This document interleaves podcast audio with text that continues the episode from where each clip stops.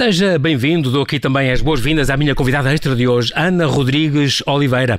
Ela é professora de História, com especialização na área de História Cultural e das Mentalidades, depois de ter publicado obras sobre as rainhas portuguesas e de ter analisado a vida cotidiana e o papel da criança nas sociedades medievais. A historiadora regressa agora com O Amor em Portugal na Idade Média. Como se amava? Que significado é que tinha o casamento naquele tempo?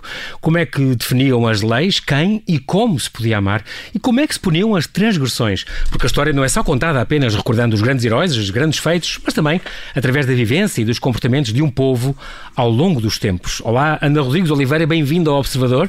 Mais uma vez, muito obrigado por ter aceitado o nosso convite. Muito obrigado eu pelo convite. Eh, é professora de doutorada eh, em História e sempre se dedicou muito a esta área da mulher, da criança e do cotidiano medieval.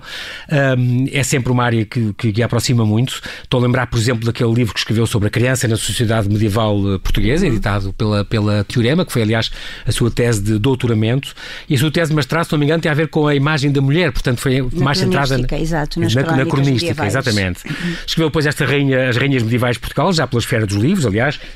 Uma edição essa, tal como agora este do Amor na, na Idade Média, que também é da, da esfera dos livros, onde falava nessas rainhas medievais uh, na altura não, na, nas Rainhas Medievais, agora é manuscrito, sim, esta, em nova edição, O Amor, em Portugal na Idade Média, é uma edição de manuscrito. Nas Esfera dos Livros, sim, editou este Rainhas Medievais de Portugal, com 17 mulheres, duas dinastias, quatro séculos de história. É um livro, aliás, que, que é uma honra, com certeza, estar no Plano Nacional de Leitura. É preciso dizer isso porque é sempre é importante. Na parte do secundário é recomendado para, para nessa parte da história. Uh, onde falava então da Dona Teresa, Dona Isabel de Aragão, Inês de Castro, Filipe de Lencastre, Dona Leonor, tantas mulheres que marcaram a nossa, a nossa história história medieval. Depois, o dia a dia em Portugal na Idade Média, editado também nas Férias dos Livros, nessa altura, em 2015. Muito curioso, porque então passa nestes, nestes vários assuntos: como é que se nascia uh, na Idade Média, como é que se morria na Idade Média, uh, como é que conviviam estes grupos minoritários, uh, como é que, o que é que se festejava, como é que se vivia a religião, como é que era a doença, como é que se tratavam as doenças, como é que era a educação dos filhos, alguns assuntos que vamos falar hoje, com, com certeza.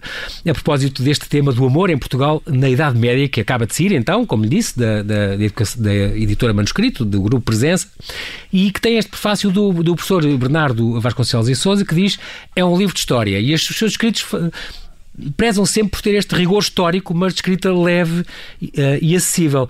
Vamos falar do amor, mas é um tema muito resvaladiço, muito escorregadio, porque amor há 500 anos, ou 600 anos, ou 700, e a Idade Média são mil anos, portanto, desde o século para aí 5 até ao 15, abrange uma grande, um grande período de tempo, mas é exatamente, não é bem o que. É também, mas não é só o que a gente entende hoje por amor.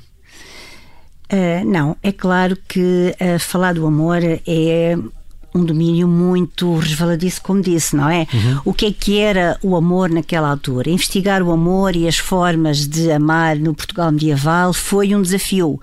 Foi um desafio que eu já tinha em mente há muito tempo. Se realmente hoje é difícil definir o amor, dada a subjetividade que isso implica, ainda hoje é difícil, é claro que se recuarmos no tempo, muito mais difícil é. E se tivermos em conta que, eh, como disse até na, na introdução a esta conversa, que os registros históricos normalmente se centram em função dos heróis, em função dos Exatamente. grandes feitos, ora onde é que entra o amor no meio disso tudo? É complicado, não é? é? Um bocadinho agulha em palheiro procurar o amor. Aliás, uh, os meus temas têm sido um bocadinho isso. Já quando foi a criança na Idade Média também foi um bocadinho agulha em palheiro. Quem é que se preocupava agora em escrever Exatamente. sobre a criança? Portanto, é, é, claro que foi um bocadinho difícil. E depois, há sempre aqui uma preocupação muito grande que é evitar cair em anacronismos, porque aquilo que é hoje não Sim. era há 500, 600 anos. Portanto, não podemos nunca cair em anacronismos. É claro que se hoje em dia, em princípio, princípio, nas sociedades ocidentais, o amor é um sentimento livre de constrangimentos, em que um, depende uh, unicamente da mútua vontade dos envolvidos. Uhum. À altura isso não era assim. Portanto, à altura, um, de uma maneira geral, isso não acontecia. Havia condicionalismos políticos, sociais, económicos sobre as famílias, sobre os indivíduos e realmente o amor livre praticamente não existia. Por isso eu também dividi o livro em vários capítulos. Um deles é o amor de conveniência ou o amor de razão, portanto, aqueles que são obrigados a casar com quem não lhes apetece nada casar, Sim. com quem muitas vezes nem sequer conheciam. Sobretudo na nobreza e na realeza. Na, era o que acontecia. Sobretudo na nobreza e na realeza, Sim. e depois o amor de paixão ou o amor do coração, que também, mesmo na nobreza e na realeza, tivemos. Também acontecia. Podemos falar do Dom Fernando e da sua loucura com a hum, Dona Leonor Teles. Aliás, Dom Fernando que estava prometido a duas Leonores. É, ele tinha o karma das Leonores, não é? E foi calhar na terceira duas Leonor, não é? E Leonor de Aragão, assim... Leonor de Castelo e depois foi como a simples Leonor Teles. uh, portanto, é um amor de paixão, é um amor de coração. Temos também a história do Dom Sancho e a da Dona Messia, também uma, uma, uma, uma rainha muito mal vista da nossa história. Portanto, mesmo Exatamente. dentro da realeza, também houve casos em que reis ousaram uh, ir para lá dos convencionalismos e uh, casar com quem queriam. Normalmente isso correu mal, uh, ou pelo menos a cronística trata-os muito mal, mas é natural porque não era uma coisa muito bem vista à época, não mas, é? Casar com quem não se devia. Esse caso, por exemplo, que falou agora do Dom Sancho II, com esta Dona Messia Lope de Aro, ela casou com ela contra tudo e contra todos. Ele era bisneto do Afonso Henriques, portanto, teve um reinado longo, mais de 20 anos. Um, teve um irmão do Afonso que depois eh, o Papa apoiou para tirar o, o trono ao, ao, próprio irmão, ao Sancho. E que raptou a Dona Messia do leite Exatamente. conjugal. Há de ser o futuro do, do Afonso III. E, e foi, foi um casamento surpresa aos 30 anos, uh, com esta viúva castelhana, de uma condição inferior à sua, mas ele tinha realmente esta. esta e ela também era parente dele, ela chegava a ser também trisneta, sim, sim, sim, trisneta do Afonso Henriques, sim, sim, é? tanto Numa geração que, abaixo. Exato, tanto que uma das coisas que o Afonso III depois invoca para a separação é precisamente é a proximidade de parentesco, porque não podiam ser parentes até ao quarto grau. E claro que não podiam, uh, na lei, depois na prática, se o Papa aceitasse, pagasse algo ao Papa, ah, uh, acabavam exato. por casar. E o que é facto é que nós temos na nossa história imensos casos. Há historiadoras que defendem que é uma história mal contada mesmo da Dona Messia, porque há quem diga que era muito manipulador, era uma bruxa, era uma má mulher, mas há quem diga que não e que foi mesmo por amor e que aquilo ali aconteceu. Acho que é um casamento não provado, portanto é assim uma coisa uh, sim, é meio claro, estranha é nas claro, brumas da história. Sim, é claro que nós temos sempre que ter muito cuidado com o tal anacronismo hum. e, sobretudo, com os cronistas, não é? Os cronistas acabam por veicular a mentalidade da época Exatamente. e a mentalidade que lhes interessa. E depois não se esqueça que os cronistas eram pagos pelo rei para escrever a história do reino. Portanto, logicamente, não iam. Não eram uh, isentos, digamos. Não eram isentos de modo Assim, hoje é, é, não, não eram existe. isentos de modo nenhum. Era, e de certeza que, que vai, vai, dar muito ainda que, que falar.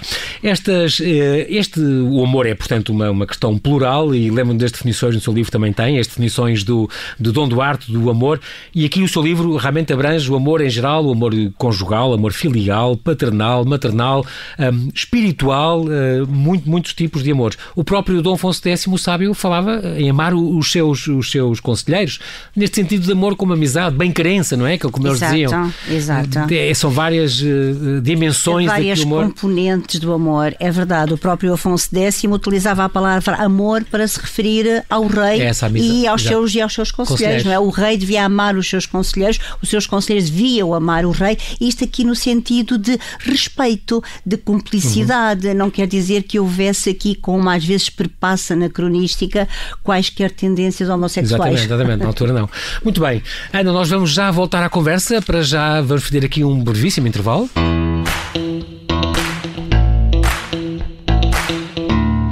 Historiadora Ana Rodrigues Oliveira, que nos traz a sua obra O Amor em Portugal na Idade Média. Também foi a sua ideia, uh, professora, fazer aqui um, uh, digamos, acabar com estes mitos e desfazer uh, tabus e que as pessoas têm muito esta ideia, este preconceito, que era a idade obscurantista e que tudo era muito, muito demasiado controlado, mas no entanto a realidade do amor medieval e da sexualidade também revelava-se, afinal, com os seus estudos, revelou-se menos austera, menos reprimida e menos uniforme do que pensávamos antes. Sim, essa foi a conclusão a que cheguei hum. uh, depois de ter terminado o trabalho, porque, como disse muito bem, tudo era muito controlado, Sim. tanto pela legislação civil como pela legislação canónica. Portanto, a, a lei a, determinava com quem se casava, quando, como, como se vivia com essa pessoa, quando se poderia ter a fazer amor com essa pessoa, uhum. de que maneira se poderia. Portanto, estava tudo completamente regulamentado. E é claro que na Idade Média, numa sociedade tão temente a Deus, muitas vezes fugir até destes interditos canónicos era muito complicado. Mas o que é facto é que se fugiu. eu estou aqui a lembrar-me também que, que também tem matéria dos seus artigos também, que as pessoas, por exemplo, não podiam fazer sexo aos domingos, porque era o dia do Senhor. Fim semana estava complicado. Quintas e sextas também era um dia de preparação para a comunhão. Sexta-feira tinha morrido, sábado estava morto, domingo tinha ressuscitado. Portanto, eram três dias Portanto, de abstinência. Eram três dias de abstinência. E depois havia a quaresma, que podia ser 40 ou 50 dias. Pronto, o, Natal, o Natal, a quaresma, o Pentecostes. Pentecostes. Portanto, todos esses dias de festas, dos santos. Evento, exato, dias de festas. Havia muitos santos, interditos. Exatamente. Havia muitos interditos para além depois dos próprios interditos fisiológicos da mulher, que também eram uh, bastante e muito uh, considerados e, e penalizados. Exato. Uh, eu não me estranha que pelas crónicas e por toda a consulta que há e os documentos que existem consiga pesquisar sobre a vida amorosa, digamos, e os amores de todo o género de amores dos reis, as rainhas, dos nobres. Mas no povo, por exemplo, diz que como é que é, que fontes é que usou, por exemplo, os milagres? Eu percebi como é que é os livros dos milagres, é o quê? É, é os 10 votos, é aquelas coisas que é, contam. Os livros dos milagres eram livros feitos precisamente pelos santuários, uhum. uh, em que se registavam as pessoas que lá iam, ah, o que, é que iam evocar okay. e depois a graça concedida.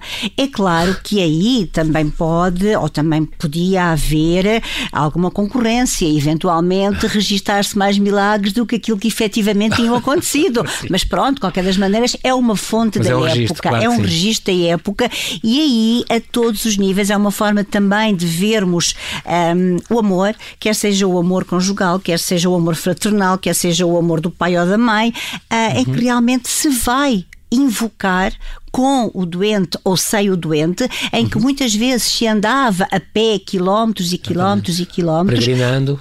peregrinando para invocar eh, a cura de uma doença, um, de um acidente, de um problema qualquer. Portanto, uhum. isso ao fim ao cabo também uh, deixa transparecer uh, o amor, não é? As cartas também de perdão régio, por exemplo. As cartas de perdão, há muitas cartas de perdão precisamente a invocar o perdão por se ter raptado aquela jovem, por uh, se ter eh, casado a furto com aquela jovem. Portanto, Casar a eh, furto é Casado a furto era uma forma de casamento, mas que era uma forma de casamento clandestina.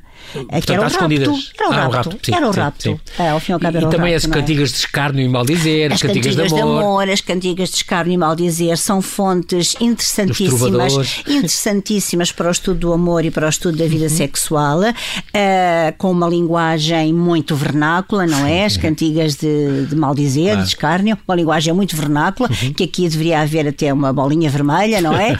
Mas o que é facto é que também são fontes muito, muito importantes. Portanto, uh, os próprios testamentos uh, os próprios penitenciais, os livros dos confessores, uh, em que está discriminado o tipo de infração, o tipo de ah, pecado ah, e depois a respectiva penitência. Uh, portanto, pois, não, não podiam dizer o segredo de confissão não mas claro, tem que estar tudo previsto, estar que é que eles vão estipular. É? Exato, cada, que é que eles vão estipular. Para cada transgressão. Isso, exato. exato, às vezes seria o arbítrio do confessor, mas o que é facto é que havia livros penitenciais, livros hum. dos confessores, ah, já sim. preparados para isso. Portanto, tudo isto mostra que realmente até a vida sexual seria muito intensa. Uh, e eu acho que nós hoje em dia não aprendemos nada, não, ou não fazemos nada de, de novo. Não seria uma, não será um fosso tão grande claro. entre hoje, hoje e, e, a Idade Média, exato. e é claro que o amor existia, chamavam-lhe outra coisa, uh, entendia outra coisa, mas o comportamento era diferente, mas o amor existia, existia. logicamente, e todos os tipos é bom de amor. saber isso, claro que sim. No capítulo 8 uh, trata das transgressões, uh, como está a dizer, eu acho que tenho a impressão que havia tantas como hoje, as pessoas eram, eram mais corajosas. Eram mais corajosas, porque hoje em dia pode ser adulto à vontade.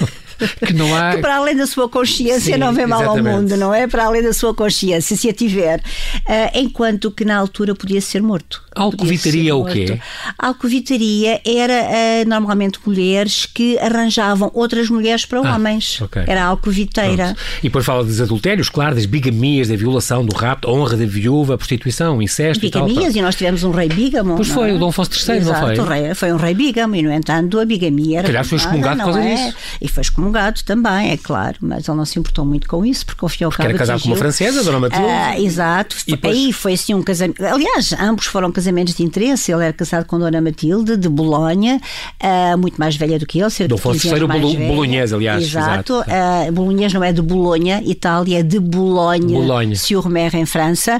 Uh, foi casado okay. com ela, mas entretanto, depois, como veio para Portugal, um, e, e, acabou por usurpar o trono ao irmão, uh, acabou por casar com a Beatriz de Castela, portanto, a filha do rei de Castela, que lhe dava muito mais uh, interesse e muito mais património do que lhe dava a Matilde. Mas manteve as duas Mas famílias? manteve as duas, inclusivamente há crónicas que dizem que a Matilde, coitada, quando soube, veio a Portugal, veio a Lisboa. Uh, há crónicas, Confrontou. inclusivamente, que dizem que ela até trazia um filho dele, não está provado, mas há até quem diga crónicas que dizem que ela, que ela trazia um filho dele, mas ele, quando soube que ela cá estava, mandou embora. A desgraçada quase que nem saiu do barco e foi embora. E depois fez queixa à Santa Sé, e foi aí que o Afonso III foi excomungado. Uh, mas entretanto, a Matilde. E interditou o reino, interditou o Papa. o reino, mas entretanto, a Matilde também era bem mais velha do que ele e acabou por morrer, morrer, e a coisa resolveu-se. Mas, portanto, foi um rei bígamo e a bigamia era proibida, não Mas é? nada a ver com incesto, ele não. É porque há, há quem diga que ele tinha sido, foi incestuoso e bígamo. Não, porque não. repare, o incesto, o, O incesto. incesto. bastava casar com um primo, com uma prima, para ser considerado incesto. Hum. Porque o incesto na altura não era como nós hoje pensamos. O incesto era de casar dentro do Ah. quarto grau de parentesco, Pronto, tá sem ter a necessária dispensa papal. Papal. Se tivesse, já não era incesto. Pronto. Muito bem. Ahm, Então, nesse caso, não. Alguns casos, estamos a falar de amor, estamos a falar agora aqui, juntamos o amor, no fundo, conjugal. De- Estou a pensar concretamente da Dona Filipa, que eu sei que também gosta de modo particular, Dom João I e Dona Filipa de Lencastre, a inglesa, ahm, quem ele escrevia, minha rainha, acima de todos, muito estimada e amada mulher. Há assim umas cartas, e, e já o filho Dom Duarte, o também da ínclita geração, ah, um, o que foi rei depois, não é? Também escrevia ah, ah, minha mulher que sobre todas amo e prezo. Cá estão uns exemplos em que houve ali realmente um laço que depois, claro que era por contrato, como todos, mas houve ali um amor de certeza. Sim, quer dizer, de certeza não, de certeza logo, logo, logo não, porque o amor muitas vezes eh, não era a causa do casamento, poderia ser uma consequência Exatamente. e muitas vezes acabava por ser uma consequência. era quase sempre um contrato, E é o casamento, claro nesta altura, não é? É um contrato, um Exatamente, contrato, um- sempre um sim. contrato. Tirando aqueles casos que nós falámos, mas são, são exceções, o contrato, o casamento era um contrato, não Uhum. Sim, é? claro. Portanto, não, era, não tinha nada a ver com o amor. O amor poderia vir depois ou não, tenho não é? a sensação que Ou esses gostavam mesmo um do outro. Sim, sim, eh, eu também tenho essa sensação. Eu também tenho essa sensação. Aliás, repara, aliás, repare que até a própria forma de do rei tratar a rainha não havia necessidade de ela tratar assim, podia ser dizer como os outros reis dizem, a minha rainha fulana tal. E Exatamente. eles dizem, a minha rainha, mais de todas, Exatamente. querida, amada. Acima de todos, portanto, muito há, estimada. Exato, Incrível. portanto, há aqui uma prova de algo mais do que a forma protocolar de tratamento, não é? E depois também a própria vivência deles acaba por demonstrar que havia amor, amor no sentido de respeito, cumplicidade, Exatamente. amizade, amor nesse aspecto. E não é por acaso, há bocadinho estávamos a falar disso, que o Dom Duarte, quando morre, deixa em testamento que seria a mulher que ficaria como tutora do filho do futuro rei, o Afonso V, e inclusivamente ficaria como regente do rei. Portanto, ele tinha amor, amor à sua esposa, Exatamente. Leonor de Aragão, amor no sentido também de achar que ela era capaz de fazer isso e durante os poucos anos de vida que tiveram em comum Estes 10 foram anos, realmente eh, cúmplices e foram Exatamente. amigos. Portanto, é incrível. amor Ele nomeou, estamos a falar de Dom Duarte, que nomeou a mulher tutora dos filhos, incluindo o rei menino e regente do reino. exato. E atenção, ela era, ela era estrangeira e tinha irmãos muito influentes, Sim, que, sim, portanto, sim, era uma coisa que, sim, sim. à partida, se não fosse mesmo por vontade própria, ele não teria feito. Claro, era um passo arriscado, podia ser depois arriscado. acabou por não ficar. Porque, como se disse nas cortes de, de Lisboa, qualquer criança ser criada por uma mulher, mais ou menos isto, Uhum. qualquer criança que seja criada por uma mulher é a leijão, a leijão para todos, quanto mais para um rei.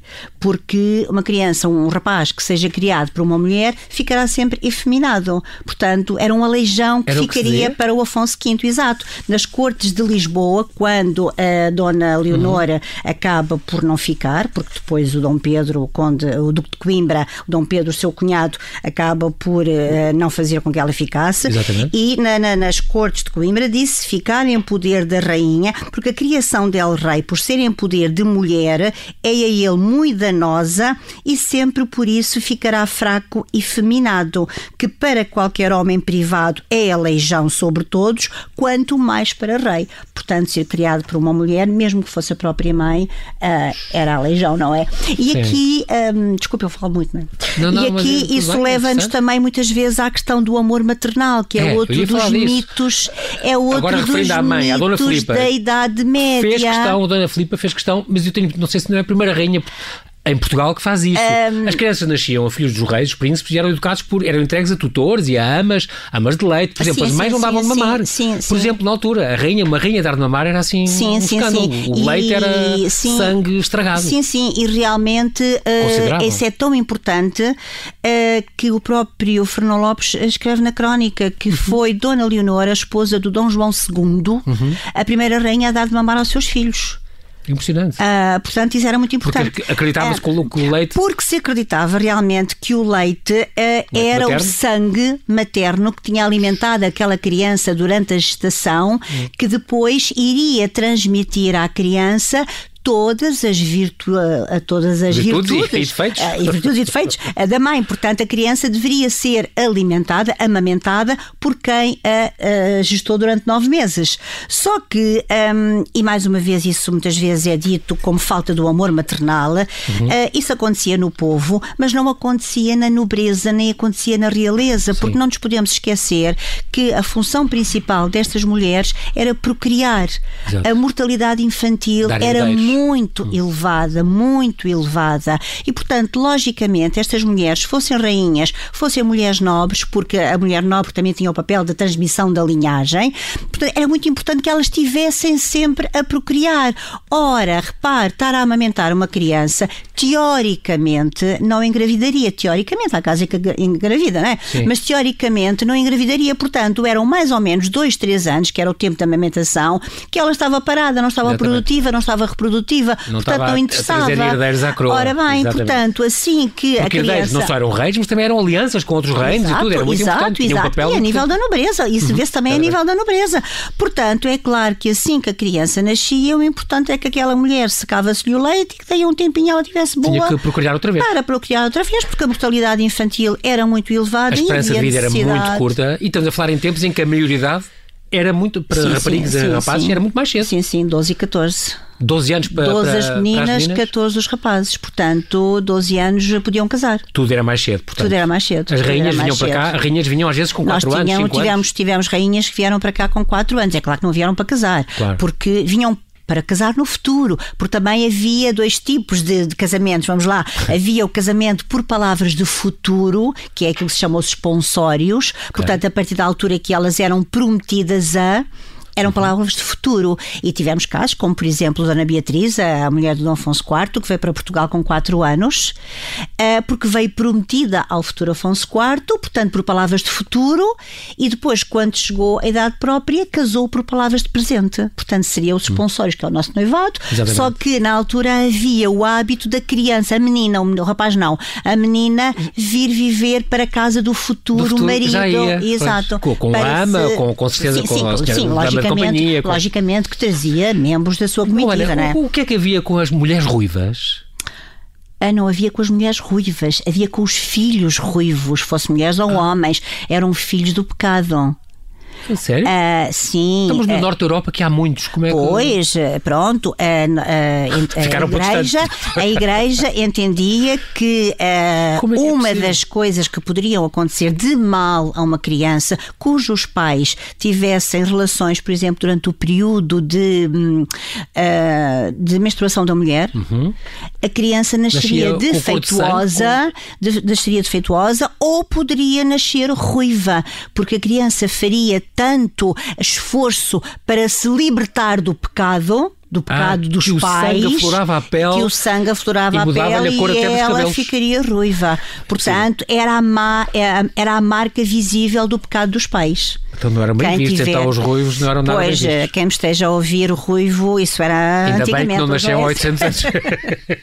Altamente proibido era amor, isso por exemplo. era uma teoria da igreja. Altamente proibido era amor envolvendo etnias ou religiões diferentes. Sim, ou então sim, um cristão, sim, um moro com um judeu. Um moro, um judeu. Isso era mas também entre houve, eles. Claro, claro, mas também houve. Uh, mas também houve. Também socapa, há muitos uh, casos. Furto? Uh, quer dizer, o que é facto é que eles depois eles são conhecidos através de cartas de perdão. Uhum. Uh, por exemplo, ah, pronto, não é? É aí que se conhece. Essa fonte. Um, não se esqueça que uh, se calhar ali não havia muito que fugir, não é? As pessoas conheciam-se, era tudo muito mais pequeno, era uma vizinhança toda muito mais próxima, as pessoas conheciam-se todas muito mais, portanto, se calhar era tão difícil assim fugir para o fim do mundo. Não, não se fugia, conhecia-se. Aqui no capítulo 10 fala dos males de amor, portanto, eram as vergonhas, não é? Na altura, estou mesmo a ver a disfunção, a sufocação do desejo, as doenças genitais, o mal histérico, ah, fala de imensas e também das mesinhas que se aplicavam e tudo. E o mal de amor, já havia o mal de amor. Que era o quê? A É, pessoa... O mal de amor era sobretudo para os homens. O caso, por exemplo, do nosso Dom Pedro. O nosso Dom Pedro, há quem diga que Eu sei que é sofria um de caso mal de amor. se- gosto.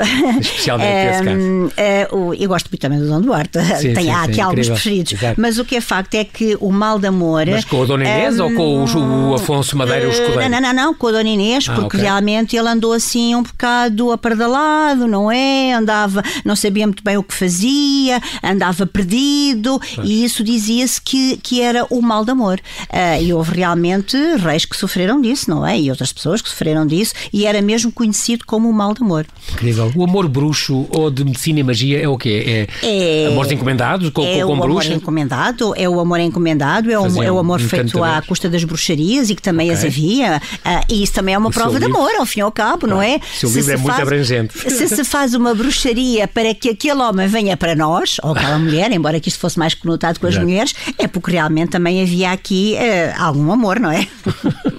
Muito bem. Neste capítulo 13 ah, um, fala de outras formas de amor, o amor filial, maternal, paternal, também já falámos disso.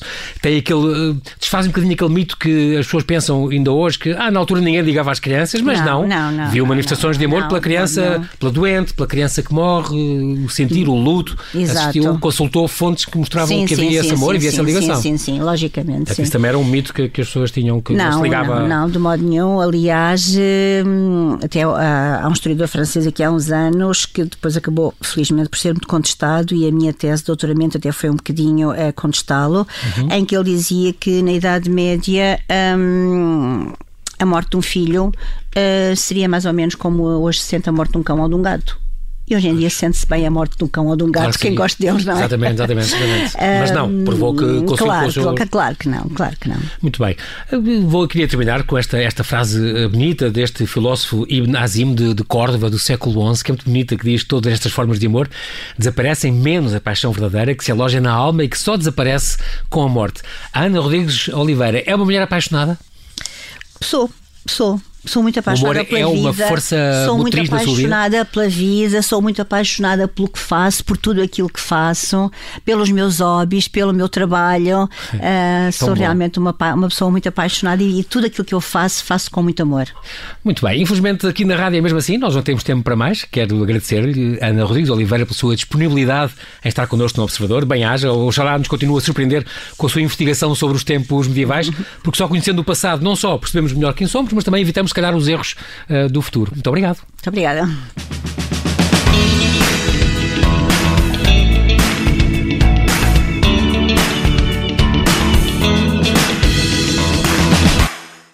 Obrigada por ter ouvido este podcast. Se gostou, pode subscrevê-lo, pode partilhá-lo e também pode ouvir a Rádio Observador online em 98.7 em Lisboa e em 98.4 no Porto.